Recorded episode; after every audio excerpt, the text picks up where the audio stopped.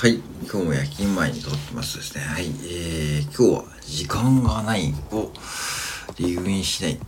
時間がないを理由にしないってことで、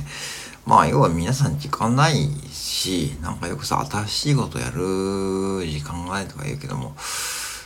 あの、やり方としてはやっぱし、細かく作業を分けるというか、あの僕は今あの Python っていうプログラミング練習やっていてですね、まあ、昨日も言ったように小学1年生レベルから始めています。うん。で、本当に基礎の質書やってるんで、毎日こうね、日々こう漢字ドリルをやってみるみたいな感じですね。うん。で、これでいいと思いますね。だからこれだけやるとまあ、とりあえずできなかったとしても、まあできない理由だけでもわかるんで、とりあえず10分触ってみるんで、触ってみていけそうな。ら、まあ続けるし、あ、ダメそうなら、まあその保留にしといて、まあ他にですね、なんかこう自分やりたいことですね。だから、その時に、その10分使った時に、何を一番こう今、ね、自分の気持ちが、やりたいことになってるからね、自分が今何をやりたいかってことをね、今一度確認しながら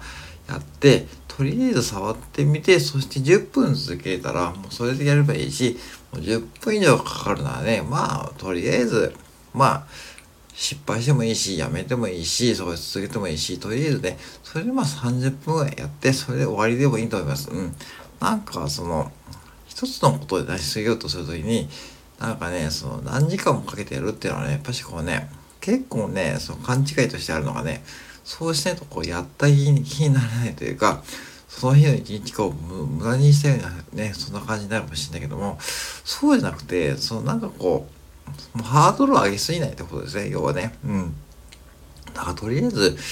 1日10分触ってみるね。で、まあ、それだけでもいいと思うし、そしてやって、そういうなんか発見して、まあ、できたことをね、ツイッター上で、えー共有したりですね、それできなかったのをね、ツイッター上で共有したりですね、そういう風にやっていくと、それだけのネタのコンテンツが出来上がるんで、そうやってですね、やっていけばですね、全然問題ないと僕は思っています。うん。だから、ある意味こうね、時間がないっていうよりも、時間の使い方と何を優先順位に一応持ってくるか。うん。そしてまあ本業とかに皆さん家族、家族もいると思うんで、その時間まで使ってね、こうやることではないことがね、まあ多いと思うし、ぶっちゃけね、そんなにこうね、人間ってね、集中力持ってもね、まあせいぜい30分とか1時間ね、うん、